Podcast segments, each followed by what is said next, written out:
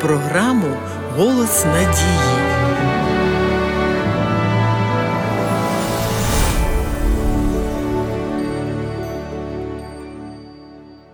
Істина про друге пришестя Христа у всі віки окриляла надію Його послідовників. Прощаючись з учнями на Оливній горі, Спаситель пообіцяв повернутися, і ця обітниця освітлювала їм майбутнє, сповнюючи їх серця радістю, яку не могли витіснити ніякі скорботи і випробування. Серед страждань і переслідувань з'явлення великого Бога і Спасителя Ісуса Христа було для них блаженним сподіванням. Згідно святого Писання і відповідно до тих ознак, які залишив для нас Христос, ми вже досягли історичної відмітки, яка іменується останній час або кінець віку. У Біблії багато разів згадується про друге пришестя, і християнами це сприймається як незаперечний факт. Але хочеться звернути увагу на те, що серед багатьох тих, хто сповідує християнство, деякі взагалі не очікують другого пришестя, інші ж проповідують про це неоднозначно і суперечливо. Звичайно, у святому Писанні є істини, вичерпну відповідь, на які отримаємо лише у Царстві Небесному. Проте вістка про другий прихід Христа подається для нас цілком зрозумілою і доступною, без будь-яких богословських тлумачень. Христос попереджував, що перед Його поверненням будуть з'являтися лжепророки, котрі намагатимуться послабити пильність та готовність до приходу Господа Ісуса. В Євангелії від Матвія читаємо про основну причину другого пришестя Ісуса. Бо прийде син людський у славі свого Отця з ангелами своїми, і тоді віддасть кожному згідно з ділами Його. Але не всі, що називають себе християнами, є справжніми учнями, тому і не всі отримають добру нагороду. Друге пришестя Ісуса безумовно вирішує масу проблем і для землі, і для неба також. Адже на сьогодні небесні ангели мусять бути активно задіяними в тому, що відбувається на землі, і служать як ангели-охоронці. Та найперша причина пришестя Христос вдруге прийде для тих, хто чекали його на спасіння. Багато їх у наш час пов'язують друге пришестя зі страшним судом, як його називають. Але це не так. Поміркуйте самі. Під час пришестя відбудеться Воскресіння праведних, котрі загинули чи повмирали протягом минулих віків.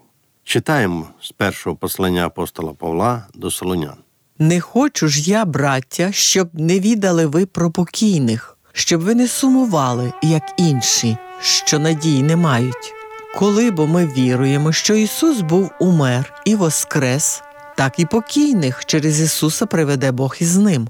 Бо це ми вам кажемо Словом Господнім, що ми, хто живе, хто полишений до приходу Господнього, ми не попередимо покійних.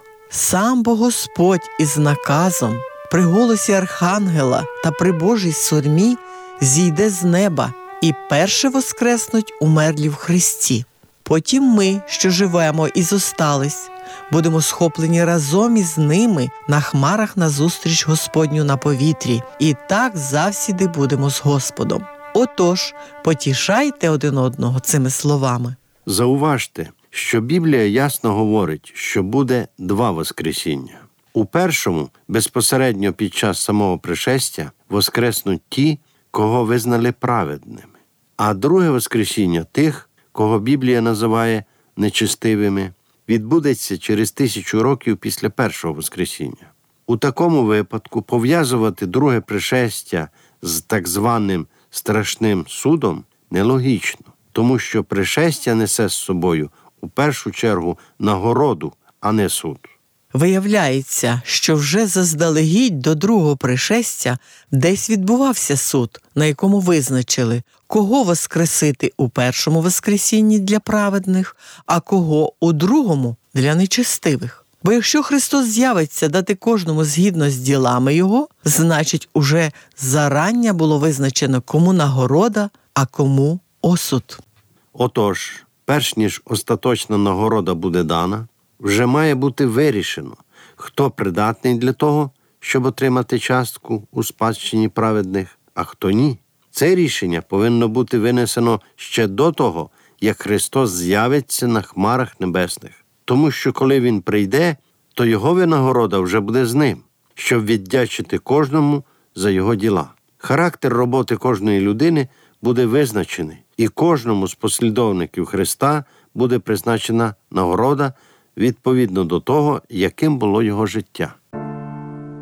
Шановні слухачі, якщо ви хочете більш детально дізнатися про події, які зараз відбуваються на небі, даючи вам можливість підготуватися до другого пришестя, ви можете безкоштовно зателефонувати з будь-якого мобільного оператора за номером 0800 30 20 20. Чекаємо на ваші дзвінки.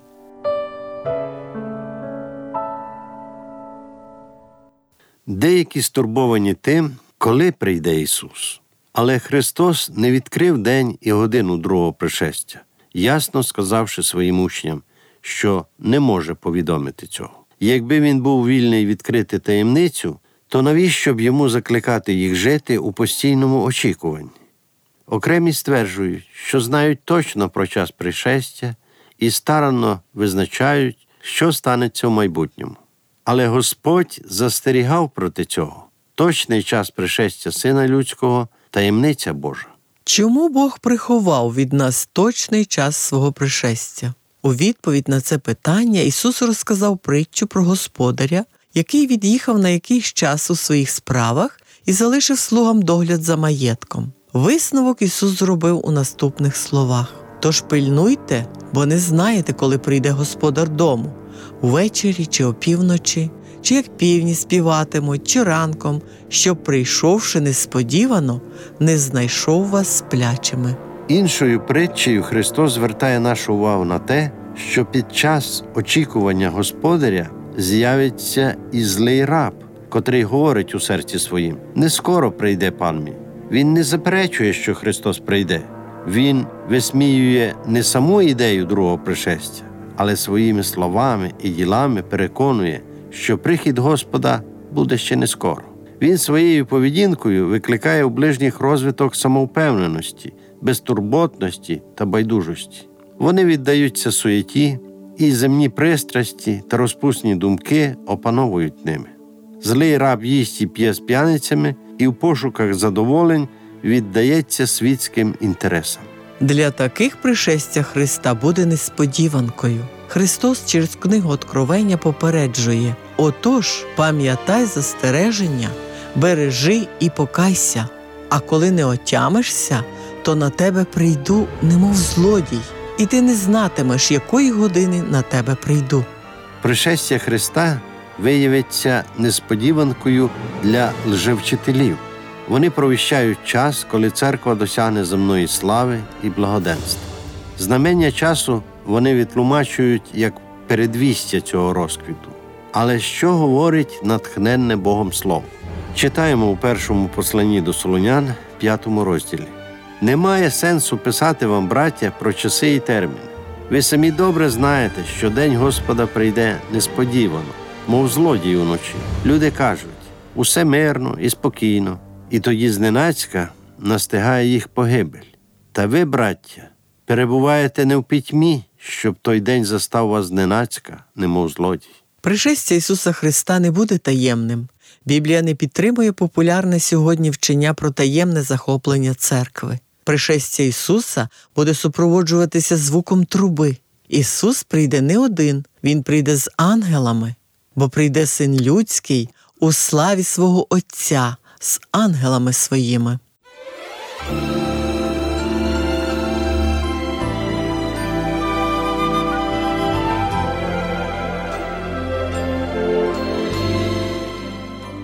Ісус гряде на хмарах, і врятовані будуть захоплені явно і реально на зустріч з Господом. Святе Писання говорить: ми, що залишилися в живих, разом з ними, воскреслими, будемо захоплені на хмарах на зустріч Господню на повітрі. Ісус застерігає, щоб ми не шукали Його в потаємних кімнатах або на площах.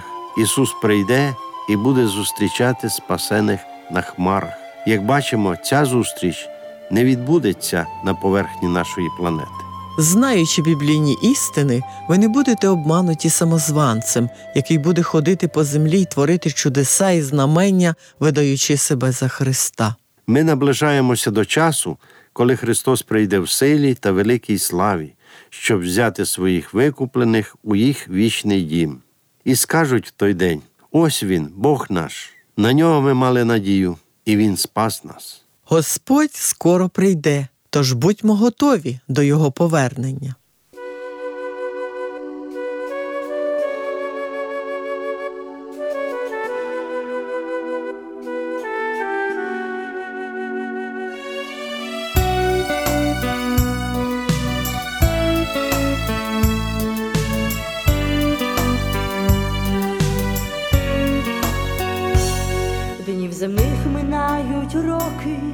Скільки їх було, не стихають людські кроки, не вмирає зло, і до неба лине голос від землі, там, де під ногами колос у крові, з кожним роком земля наша розмежована.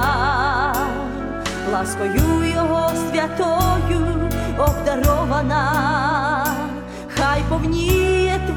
чаша миром у Христі, колосися мирним хлібом, Божій доброті, ми бажаєм жити мирно людям на землі, хай летять завжди спокійно в небі журавлі.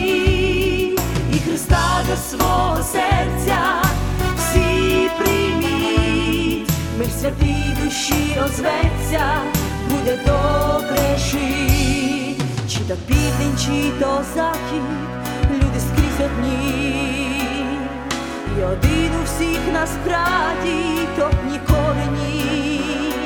Чому ж миру нема всюди? Злагоди? бо без Бога в серці люди. Не брати, ми бажаєм жити мирно летять завжди спокійно в небі журавлі, і Христа до свого серця всі прийміть, мир святий душі озветься, буде добре жить, ми бажаємо. Шановні слухачі, школа Біблії завжди має для вас добрі новини. Пишіть нам на адресу Київ 0471, абонентна скринька 36, Голос Надії. Або дзвоніть нам на безкоштовну гарячу лінію з будь-якого мобільного оператора за номером 0800 30 20 20. Сьогодні до вас завітали Агнеса та Іван Чернички. До наступної зустрічі!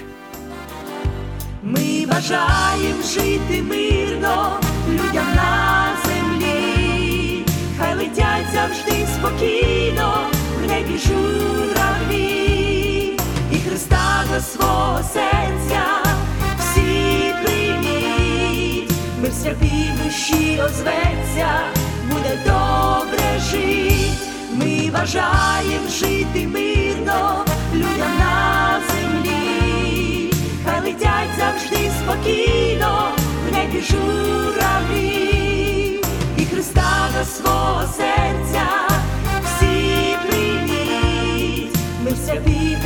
душі озветься, буде добре жить, буде добре жить.